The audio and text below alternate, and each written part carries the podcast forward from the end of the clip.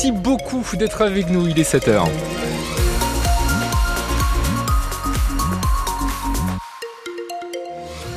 Et sachez que la 62 est toujours bloquée dans les deux sens de circulation. 70 km concernés entre Agen et Montauban. Ce sont les agriculteurs hein, qui bloquent cette portion d'A62 de l'A62.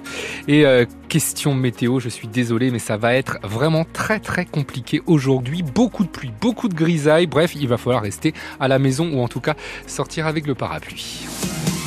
L'info Sophie Constanzer et une première journée chaotique au Salon de l'Agriculture. Emmanuel Macron a finalement passé 13 heures sur le Salon de l'Agriculture euh, qui a ouvert ses portes au public. Hier, une journée qui a commencé dans la violence avec l'envahissement du hall des animaux par des agriculteurs en colère, l'arrivée des CRS dans les allées et trois heures de débat avec les représentants de la profession.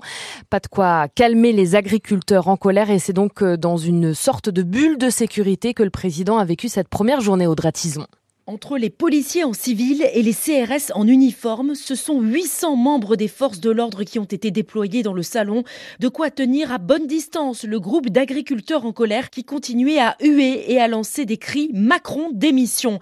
C'est donc dans cette bulle et dans une ambiance cordiale que le président a pu échanger avec des éleveurs et des représentants de la filière pêche. L'Élysée a même regroupé plusieurs rendez-vous lors d'un même déjeuner à huis clos afin d'éviter trop de déplacements. Emmanuel Macron désigne sans le nommé le responsable présumé des débordements, la coordination rurale, seul syndicat qui n'a pas clairement demandé à ses troupes de se calmer après les trois heures de débat du matin.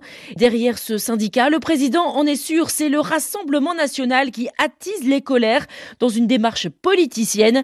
Jordan Bardella appréciera. Et le président du Rassemblement national, Jordan Bardella, est attendu dans les allées du Salon de l'agriculture euh, ce dimanche. En ce qui concerne les annonces du président de la République, Emmanuel Macron dit vouloir déboucher sur des prix planchers pour protéger le revenu agricole. Une idée saluée par les syndicats agricoles, FNSEA, Coordination rurale et Confédération paysanne. Emmanuel Macron promet de réunir à nouveau dans trois semaines les syndicats agricoles et les filières pour faire le point sur les mesures annoncées. Deux ans jour pour jour après le début de l'invasion russe en Ukraine, des milliers de personnes se sont réunies partout en France. Hier, en soutien au peuple ukrainien, à Toulouse, 400 personnes se sont rassemblées dans le, jardin de Compense Caffarelli pour rendre hommage aux victimes du conflit. Parmi elles, Nina, lycéenne de terminale originaire de la capitale ukrainienne Kiev. L'adolescente âgée de 17 ans est arrivée en mars 2022 à Toulouse au début de la guerre. Elle prend des nouvelles du front tous les jours. J'ai euh, aussi mes proches qui sont actuellement au front. Il y a certains qui, sont morts. Ce sont des amis qui sont très proches de moi. Pour, euh, pour y arriver, il faut euh, se réunir. Je pense si le monde va donner euh, les armes aussi, on va protéger le monde, je suis sûre. Je parle avec des soldats aussi. Et maintenant, il y a une grande manque des armes. Vous pouvez juste me dire ce qui a marqué sur votre, votre panneau C'est vous qui l'avez fait, j'imagine? Oui, oui. La seule chose pire que la terreur est de voir la terreur et de ne rien faire. Et stop Russia. Les images du rassemblement à Toulouse en solidarité avec l'Ukraine sont sur notre site francebleu.fr. Les sapeurs-pompiers de Haute-Garonne ont secouru euh, hier après-midi un homme de 69 ans tombé d'une échelle sur la commune du Faget à la frontière du Tarn. En urgence absolue, la victime a été héliportée par le SAMU vers le CHU de Toulouse. Le canal du Midi reste fermé à la navigation en raison de la sécheresse. La période de chômage annuel devait prendre fin hier, le 24 février, mais les plaisanciers devront encore patienter car les stocks d'eau ne sont pas suffisants la fermeture de la navigation sur le canal du Midi entre Agde et Toulouse avait déjà été avancée de deux mois cet automne à cause de la sécheresse. Le stade toulousain, invaincu depuis le début de l'année 2024, va tenter de confirmer ce dimanche. En clôture de la 16e journée de top 14, le stade a rendez-vous au stade Marcel Michelin pour affronter Clermont devant plus de 19 000 spectateurs. Le stade est toujours invaincu en 2024, six victoires de rang, toutes compétitions confondues. L'objectif, c'est de continuer la série. Et Rémi Doutre se Clermont-Toulouse, c'est l'occasion de retrouvailles aussi. D'abord, entre anciens et nouveaux. À Clermont, le stade va retrouver Dex Rouge et Noir, Pierre Fouissac par exemple, mais aussi le demi de mêlée Sébastien Bézi, toulousain, pendant huit saisons. C'est un match quand même particulier du fait que j'ai joué pas mal d'années, mais euh, j'ai encore aussi pas mal d'amis là-bas, donc, euh, donc ça me permet aussi de voir. Euh, des personnes que j'apprécie. Les autres retrouvailles, elles sont entre Argentins. Juan Cruz Malia, le Toulousain, va retrouver Benjamin Nourda Pilieta, le Clermontois, son vis-à-vis à, l'ouverture aussi international argentin. Oui, oui, on avait joué pas mal de matchs euh, avec l'équipe d'Argentine. On a fait le Rugby Championship 2021, euh, quelque chose comme ça, je me, je me rappelle. C'est un très bon joueur. Il est en train de faire qu'il sait, d'envoyer un peu la, la grinta à Clermont aussi. Sans compter le troisième ligne, Marcos Kremer, et le deuxième ligne, Thomas Lavanini, coéquipier de Malia avec les Pumas. Ils sont grands, ils sont costauds, ils vont venir à nous écraser, oui. Des joueurs sur qui Clermont compte pour avancer et marquer ses adversaires. Ça tombe bien, le stade veut se rassurer en défense après avoir encaissé 34 points le week-end dernier. Le stade toulousain qui se déplace à Clermont sans Mathis Lebel, rappelé hier à la dernière minute par le staff du 15 de France pour remplacer le Bordelais Louis Bielbiaré. Clermont-Toulouse, coup d'envoi du match à 21h et c'est à vivre avec Rémi Gillian Galland en direct et en intégralité sur France Bleu euh, Occitanie. Le stade toulousain qui est pour l'instant deuxième au classement derrière le leader, le stade français, vainqueur du Racing hier et juste devant le Castre olympique. Les Castrés ont largement battu hier l'Union Bordeaux-Bègle 41 à 12, 6 essais marqués, bonus offensif à la clé. Et cet après-midi, le 15 de France reçoit l'Italie au stade de Pierre-Mauroy à Villeneuve d'Ascq. Troisième match du tournoi Destination, coup d'envoi à 16h. Très bel après-midi de sport en perspective car à suivre également la 23e journée de Ligue 1 de football, TFC Lille au Stadium, 7 à 15h et c'est à vivre en direct sur France Bleu Occitanie. La météo à Maury, on l'a dit, c'est moche.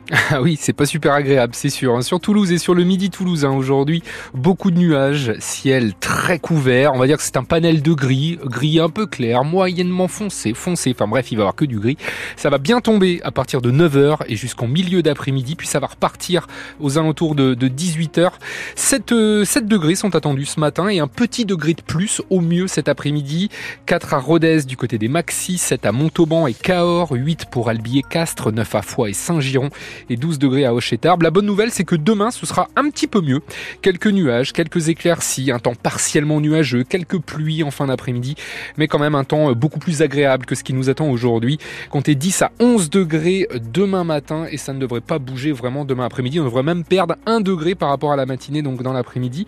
Et puis côté trafic, vous le savez, hein, la 62 est toujours bloquée dans les deux sens de circulation entre Agen et Montauban. Merci beaucoup Sophie, on vous retrouve à 7h30. À tout à l'heure.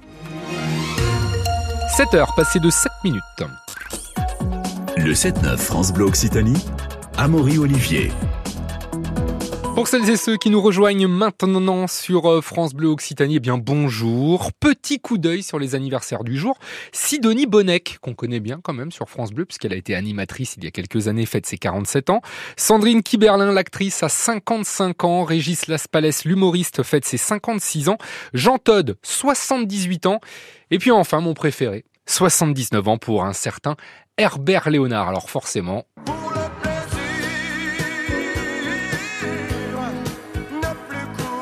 Et je pense forcément à Julien Lepers. Pourquoi Julien Lepers, à votre avis, euh, Sophie? Ah là, je l'ai pas. Ouais, parce que c'est lui qui a écrit les paroles de cette chanson. ouais. Ah, je savais pas que c'était Julien. C'est Julien Lepers qui a écrit ça. Et pourquoi il n'y a pas de ballon à question pour un champion? Parce que Julien le perse.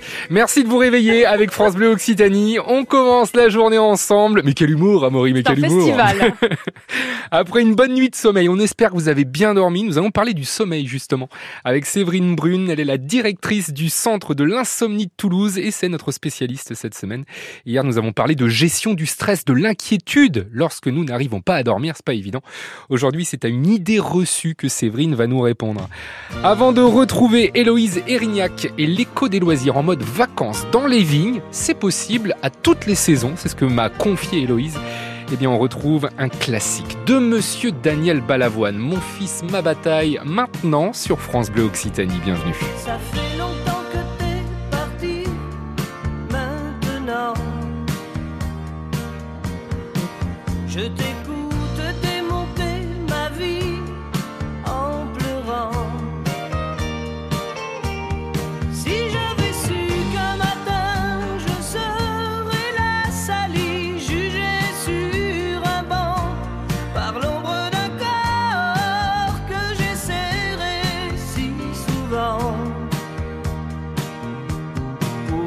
fall from